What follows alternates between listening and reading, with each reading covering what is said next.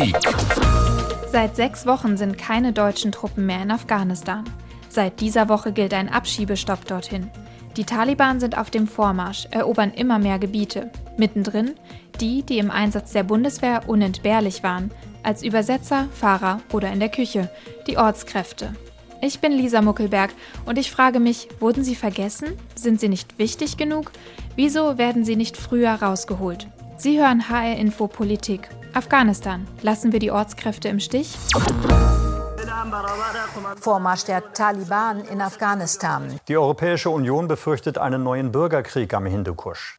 Der Vormarsch der Taliban geht weiter. Die radikal-islamischen Kämpfer kontrollieren immer mehr Gebiete. Zehntausende versuchen derzeit, sich vor den Kämpfen in Sicherheit zu bringen. Wer Afghanistan hört, denkt an Krieg. Ich zumindest. Vor 20 Jahren begannen internationale Truppen in Afghanistan gegen die Taliban zu kämpfen, allen voran die Amerikaner. Das war nach dem Anschlag vom 11. September 2001 und Afghanistan galt als Brutstätte des Terrors. 20 Jahre später sind die Taliban lange nicht besiegt, die internationalen Truppen verlassen das Land trotzdem. Laut US-Regierung haben die amerikanischen Truppen ihr Ziel erreicht. Al-Qaida wurde ausgeschaltet und Afghanistan als Rückzugs- und Ausbildungsort für Terroristen beendet. Und so gehen auch deutsche Soldaten und Soldatinnen. Das offizielle Ende ihres Einsatzes war der 29. Juni 2021. Zurück lassen sie ihre afghanischen Hilfskräfte. Theoretisch dürften die zwar nach Deutschland kommen, praktisch sitzen aber viele in Afghanistan fest. Salmai ist einer von ihnen. Wenn die Taliban unseren Standort finden, dann kann sein, dass die äh, eine, einen Anschlag auf uns üben. Zu Salmai kommen wir gleich nochmal. Erst will ich die Fakten checken. Wie ist die Lage aktuell in Afghanistan? Die Taliban gewinnen massiv an Macht, seit die internationalen Truppen abziehen. Sie nehmen immer mehr Gebiete ein. Über die Hälfte des Landes haben sie unter ihrer Kontrolle, mindestens zehn Provinzhauptstädte, so viele wie noch nie. Zehntausende Menschen sind in Afghanistan aktuell auf der Flucht vor den Angriffen der Taliban. Soweit die Zahlen, aber was bedeuten sie für das Leben in Afghanistan? Ich habe mich dazu mit Magdalena Kirchner verabredet. Sie leitet das Büro der Friedrich-Ebert-Stiftung in Kabul. Gerade sitzt sie aber in Jordanien und beobachtet von dort die Lage. Sie habe ich gefragt, wie die Stimmung im Land ist, jetzt wo der Großteil der internationalen Truppen abgezogen ist. So ein bisschen ratlos. Also wir haben eigentlich keinen Plan, wie unsere Afghanistan-Politik jetzt weiter aussehen soll. Und deswegen gibt es große Fragezeichen auf der afghanischen Seite. Was können Sie jetzt eigentlich noch erwarten? Ähm, es wird immer sehr betont, das militärische Engagement ähm, endet und das politische und diplomatische Engagement geht weiter. Aber das sind eben sehr oft nicht viel mehr als Worthülsen, weil wir natürlich auch sehr überrascht wurden von dem, wie schnell sich das jetzt äh, doch im Land entwickelt hat. Ähm, wie große Hoffnungen gehabt haben, dass, das, dass die Taliban viel pragmatischer sind, dass das sozusagen eigentlich das dann Abkommen geben kann und wir schon auch ein bisschen ratlos sind, wie das jetzt im Land weitergehen kann. Und das spüren die Afghanen auch. Also es gibt da schon auch ein großes Gefühl der Enttäuschung, ob das jetzt angemessen ist bei allen oder nicht. Aber dass man sagt, also eigentlich geht ihr jetzt raus und ihr habt auch keine Ahnung, wie es eigentlich weitergehen soll. Und wir stehen jetzt hier sozusagen mit dem, mit dem Scherbenhaufen. Ja, Scherbenhaufen, sagen Sie. Ähm, in welchem Zustand ist denn Afghanistan gerade?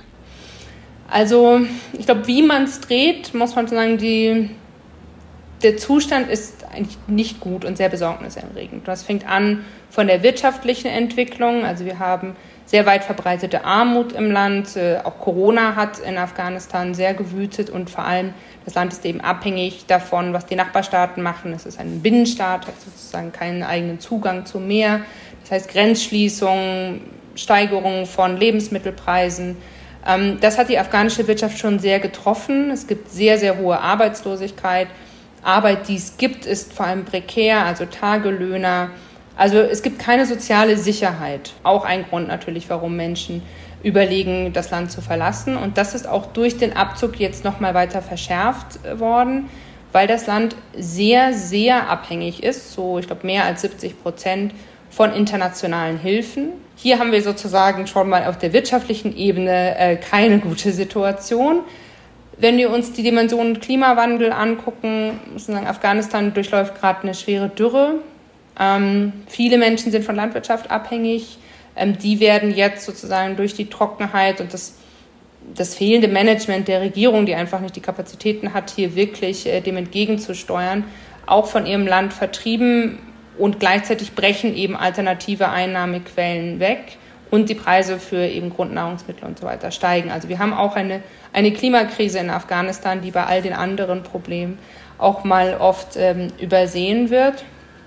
Und natürlich, wir haben einen Krieg, ähm, der schon in den letzten Jahren extrem viele Menschen das Leben und die Gesundheit gekostet hat aber jetzt in den letzten Monaten und eigentlich zynischerweise parallel zu dem Beginn der Friedensgespräche in Doha nochmal wirklich an Eskalationen aufgenommen hat. Und wir haben jetzt eben eine Situation, wo ich sagen muss, in den letzten Jahren wurde eben vor allem, wurden vor allem ländliche Gebiete auch umkämpft. Es gab zwar Anschläge in den Städten, aber es war eigentlich schon so, dass die auch die Offensiven und Eroberungen der Taliban und die Gefechte mit der Armee, dass das eigentlich außerhalb der großen Städte stattgefunden hat. Jetzt haben wir in den letzten Wochen wirklich eine sehr besorgniserregende Entwicklung, vielleicht auch in den letzten Tagen erst gesehen, dass je näher die Taliban an die großen Stadtzentren kommen, die ja gleichzeitig auch die Zuflucht sind, dass natürlich es dann immer wahrscheinlicher wird, dass bei sozusagen Gegenangriffen der Regierung dann auch Zivilisten in den Städten zu Schade kommen, dass da die Zerstörung auch weiter zunimmt. Wir sind, glaube ich, noch weit weg von Bildern wie Raqqa und Mosul,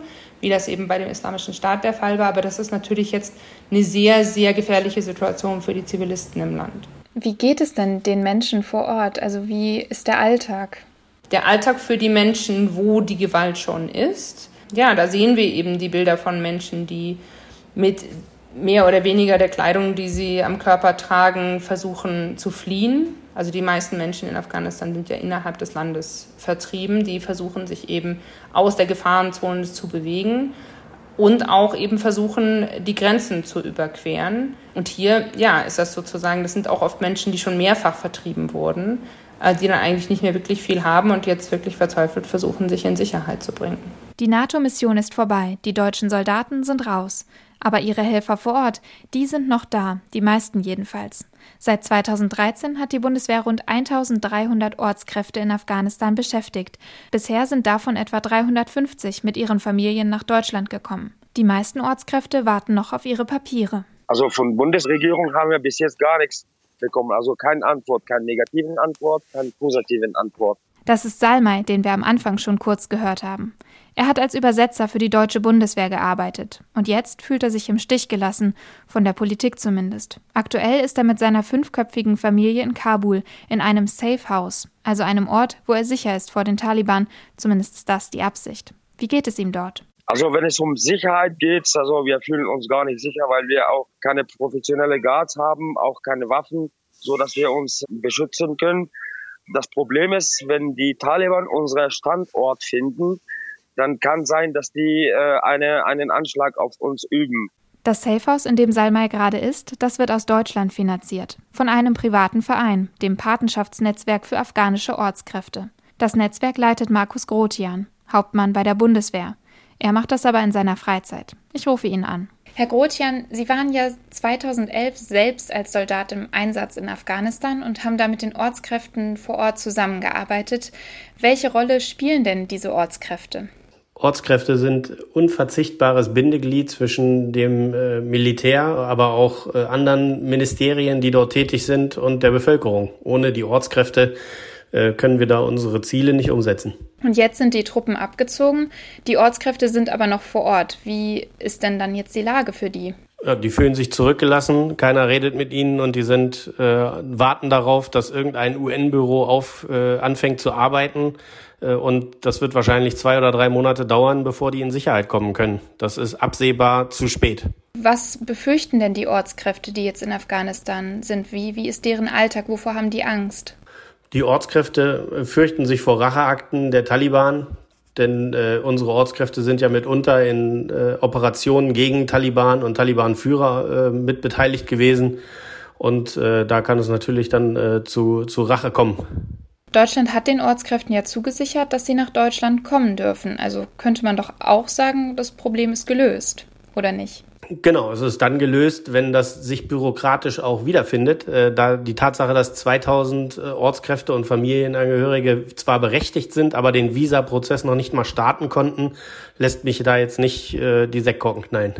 Sie haben das Patenschaftsnetzwerk Afghanische Ortskräfte gegründet, um eben die Ortskräfte dort vor Ort zu unterstützen. Wie genau helfen Sie denn da? Eigentlich haben wir uns, also wir sind auch mehrere, aber wir haben uns gegründet, um den Ortskräften in Deutschland bei der Integration zu helfen. Ähm, dass wir jetzt tatsächlich Ortskräften in Afghanistan helfen, äh, verwundert uns auch. Äh, wir hätten gedacht, das wäre eine staatliche Aufgabe und dass man das vielleicht klärt, bevor man abfliegt. Aber gut, nun ist es, wie es ist. Jetzt versuchen wir ihnen dort zu helfen und haben derzeit zwei Safe-Häuser selber angemietet und geben dort den äh, Ortskräften mit circa 200 Menschen in diesen Safe-Häusern Unterkunft, damit sie in Kabul sein können und den Visaprozess starten können. Was sind das denn für Safe-Häuser? Können Sie die vielleicht ein bisschen beschreiben? Ja, wir haben äh, Unterkünfte in Afghanistan eingerichtet, damit Ortskräfte, die sich den Aufenthalt in Kabul nicht leisten könnten, in relativer Sicherheit äh, dort verbringen können. Allerdings hatten wir dann natürlich gedacht, äh, vor sechs Wochen schon, dass das irgendwann auch dazu führt, dass es Visa-Prozesse begibt, die anfangen. Das heißt, die Ortskräfte müssen persönlich nach Kabul kommen, um die Visa überhaupt beantragen zu können, um dann, dann nach Deutschland zu kommen. So ist der Prozess. Ganz genau. Ja, die äh, Ortskräfte müssen für den Visaprozess nach nach Kabul kommen und auch die Ausreise wird über Kabul stattfinden und äh, viele von ihnen brauchen auch noch einen Passport, der ist auch in Kabul zu beantragen. Insofern war für uns folgerichtig, dass wir sie nach Kabul gebeten haben. Jeder, der äh, da nicht auf Landmarsch hin konnte, den haben wir auch die Flugtickets gezahlt. Es gibt ja auch Kritik daran, dass, dass die Ortskräfte überhaupt noch vor Ort sind. Es gibt ja auch einige Stimmen, die sagen, warum hat man die nicht gleich mitgenommen? Ganz genau. Die Reihenfolge äh, halte ich auch für falsch. Äh, die Amerikaner äh, fliegen ihre Ortskräfte jetzt aus und beenden am Ende des Monats das Kontingent. Wir haben unser Kontingent beendet und die Ortskräfte sind noch vor Ort. Und wenn Sie jetzt auf die aktuelle Lage in Afghanistan schauen, was für ein Gefühl bekommen Sie da? Dass uns die Zeit wegläuft und es zu spät sein wird, bevor wir Ortskräfte mit neuen Visa ausgestattet in Flieger setzen können.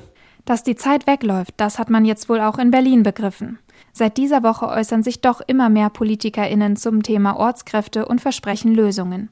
So sollen die Visaprozesse nun auch aus Deutschland heraus geschehen können. Außerdem unterstütze die Bundesregierung auch doch bei der Finanzierung der Flüge. Fortschritte also, aber in den Augen von Markus Grotian zu spät. Wenn man diese Maßnahmen schon vor sechs Wochen, also beim Abzug der deutschen Truppen oder sogar schon davor ergriffen hätte, wären wohl viele Menschen jetzt schon in Sicherheit. Verstörend für viele Beobachter, statt die Ortskräfte angesichts der gefährlichen Lage herauszuholen, wurden bis zuletzt auch noch Afghanen aus Deutschland dorthin abgeschoben. 2016 gingen die ersten Flieger mit sogenannten Rückkehrern nach Kabul. Damals waren sowohl freiwillige Rückkehrer dabei als auch Afghanen, die lieber in Deutschland geblieben wären. Rund 1000 Menschen wurden seitdem abgeschoben, vor allem Straftäter. Seit dieser Woche gilt ein Abschiebestopp. Genau diesen Stopp fordern Menschenrechtsorganisationen schon lange und aktuell noch mal dringlicher, seit die Taliban in den letzten Wochen massiv an Macht gewinnen. Bundesinnenminister Horst Seehofer hatte einen Abschiebestopp Anfang der Woche noch abgelehnt, jetzt kommt er doch, vorläufig zumindest, erstmal bis Ende August. Bundesaußenminister Heiko Maas kommentiert das so. Im Moment ist jetzt eine Entscheidung getroffen worden, äh, dass keine weiteren Rückführungsflüge durchgeführt werden. Und diese Entscheidung ist äh, notwendig und richtig. Die Entscheidung ist ein Erfolg für Wiebke Judith von Pro Asyl, die schon lange fordert, Abschiebungen nach Afghanistan auszusetzen. Ich habe sie gefragt, wie sie sich diese Kursänderung der Politik erklärt. Also offiziell wird gesagt, dass es ja eben auch wegen der Sicherheitssituation in Afghanistan ist und auch nur ein vorläufiger Abschiebestopp ist. Allerdings muss man ja sagen, es ist eigentlich überhaupt nicht absehbar, wann sie diesen überhaupt zurücknehmen könnten, weil die Lage ja immer weiter eskaliert.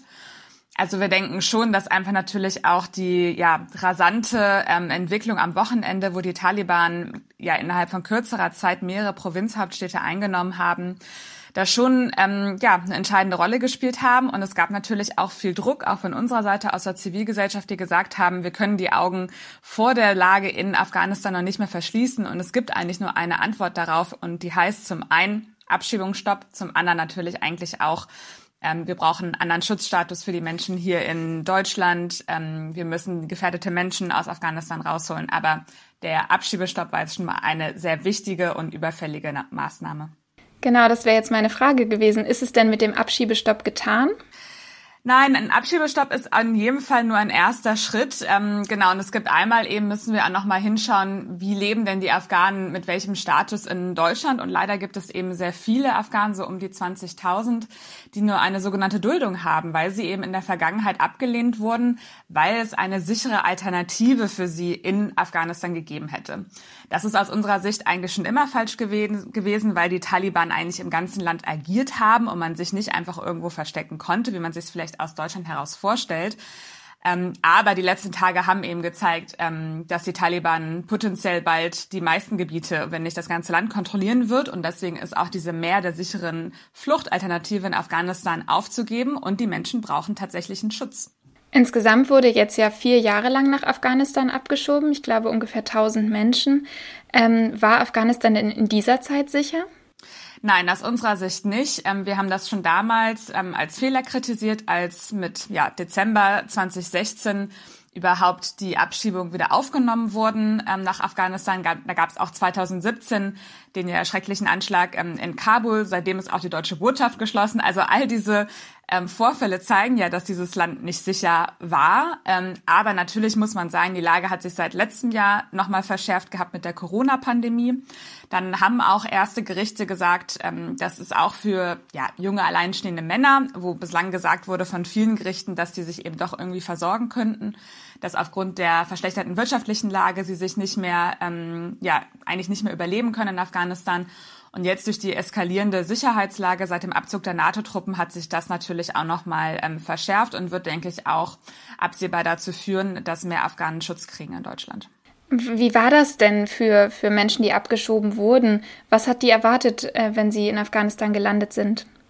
Also lange gab es da relativ wenig Erkenntnisse zu, ähm, aber es gibt von einer Wissenschaftlerin, der Friederike Stahlmann, ähm, gab es schon eine erste Studie und dieses Jahr noch eine zweite Studie eben dazu, wie es den Menschen äh, geht, wenn sie abgeschoben wird. Also sie hat Menschen weiter begleitet oder hat versucht, mit denen in Kontakt zu bleiben. Und es ist eben da wirklich sehr deutlich geworden, wie schwierig die Lage für abgeschobene Menschen ist. Sie können sich meistens nicht noch irgendwie auf Familiennetzwerke beziehen. Ähm, sie haben, es besteht wirklich die, die Gefahr, dass sie einfach verelenden, also sozusagen einfach fast nicht mehr überleben können vor Ort, keine Versorgung haben.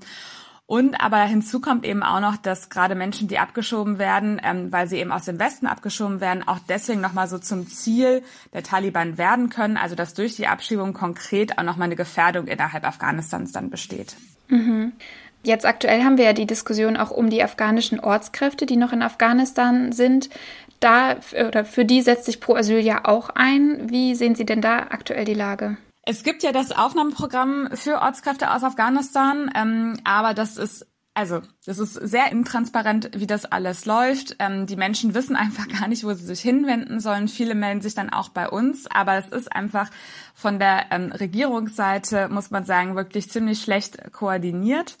Ähm, es sind bereits ähm, etwas über 1000 ähm, Ortskräfte ja nach Deutschland eingereist, ähm, aber es gibt eben noch, ja, noch mal ungefähr so viele die äh, schon Visum haben, aber noch nicht einreisen konnten, die noch in Afghanistan sitzen. Und dann gibt es eben noch ganz viele Personen, die bislang gar nicht berücksichtigt wurden.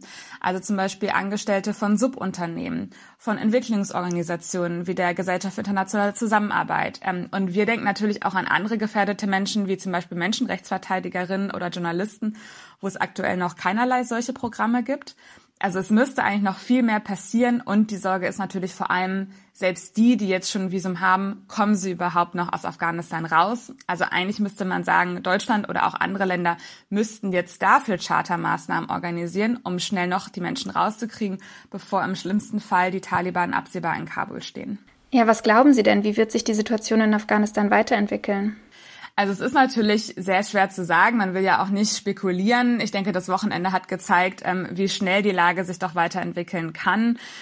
Es gibt Prognosen, dass die Taliban innerhalb von 30 Tagen quasi Kabul so um abgeschnitten hätten quasi vom, vom Rest des Landes, auch in 90 Tagen das vielleicht kontrollieren könnten. Ob das so eintritt oder nicht, kann ich natürlich nicht konkret sagen. Aber ich glaube, was einfach klar ist, die Lage ist sehr dynamisch. Ähm, die Taliban sind gerade die stärkere Kraft anscheinend. Ähm, sie nehmen ohne größere Probleme Provinzhauptstädte ein. Und ja, das lässt uns leider ein bisschen schwarz sehen aktuell für die weitere Entwicklung. Die Frage nach einer Prognose ist ja immer ein bisschen unbeliebt. Ich habe sie trotzdem gestellt. Und zwar nicht nur Wiebke Judith von Pro Asyl, ihre Antwort haben wir ja gerade gehört, sondern auch nochmal Magdalena Kirchner, der Afghanistan-Expertin der Friedrich-Ebert-Stiftung. Wie geht es also weiter in Afghanistan? Hm.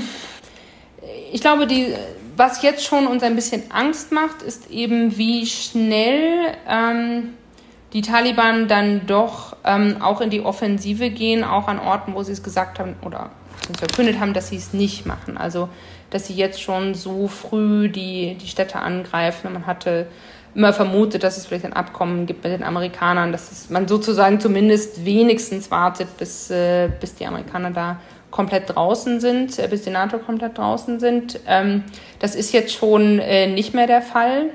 Die Gefahr, dass eben auch die zivilen Toten noch viel mehr ansteigen, dadurch, dass wir dann eben sozusagen urbane Kriegsführung haben, ähm, die sehe ich schon auch. Also es könnte jetzt wirklich in den nächsten Wochen noch wesentlich äh, schlimmer werden. Ähm, was meiner Meinung nach auch damit zu tun hat, dass wir jetzt nicht so viele gerade einflussreiche Nachbarstaaten sehen, die jetzt wirklich versuchen, die Taliban da irgendwie zu mäßigen, in Anführungszeichen. Und gleichzeitig sehen wir auch, dass die Taliban-Führung eigentlich auch nicht so viel Kontrolle darüber hat, was auf dem Schlachtfeld passiert. Also es gibt schon jetzt Berichte, wie eben Angriff auf einen UN-Compound oder Exekutionen, ähm, wo man den Eindruck hat, also so richtig ist das eigentlich nicht alles geplant, sondern da sind natürlich auch viele äh, Kämpfer dabei, die eben ja ihre eigene Agenda äh, haben und äh, die Taliban-Führung kann da Sachen versprechen oder in Aussicht stellen, aber vielleicht gar nicht so viel einhalten.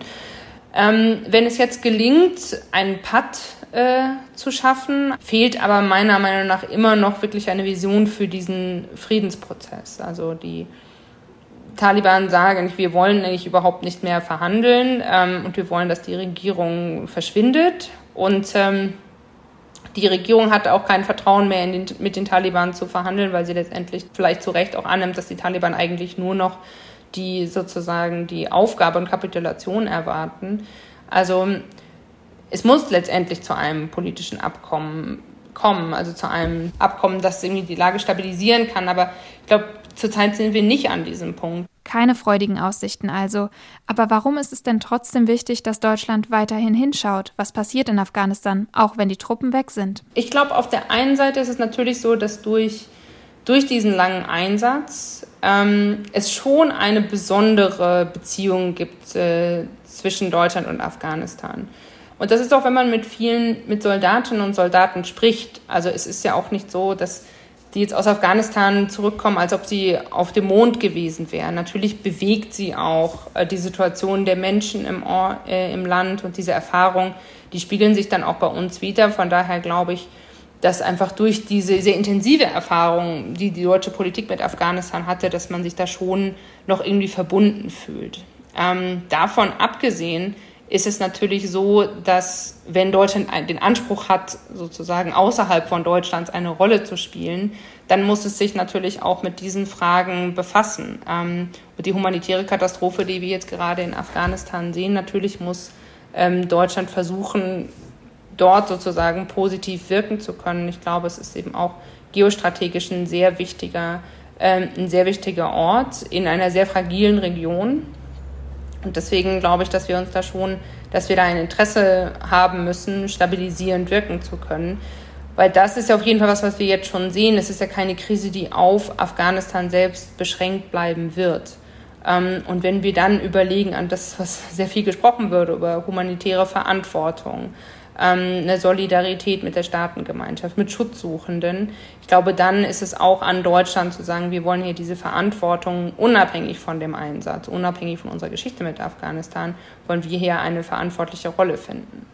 Wie so eine verantwortliche Rolle für Deutschland aussehen kann, das bleibt abzuwarten, auch je nachdem, wie sich die Lage in Afghanistan weiterentwickelt. Solange ist es das Engagement Einzelner, das tatsächlich einen Unterschied macht. Die Safehäuser von Markus Grotian und seinem Verein, die retten wohl gerade Leben in Afghanistan. Wir sind auch herzlich ihm dankbar. Er ist der Einzige, der uns unterstützt zurzeit. Sagt Saimar, afghanische Ortskraft. Ihm bleibt nichts anderes übrig, als auf seine Papiere zu warten, um Afghanistan zu verlassen, bevor es zu spät ist. Mein Name ist Lisa Muckelberg und das war Afghanistan. Lassen wir die Ortskräfte im Stich? Diese Sendung und noch viele weitere finden Sie in unserem Podcast-Channel HR Info Politik, überall dort, wo Sie Podcasts hören.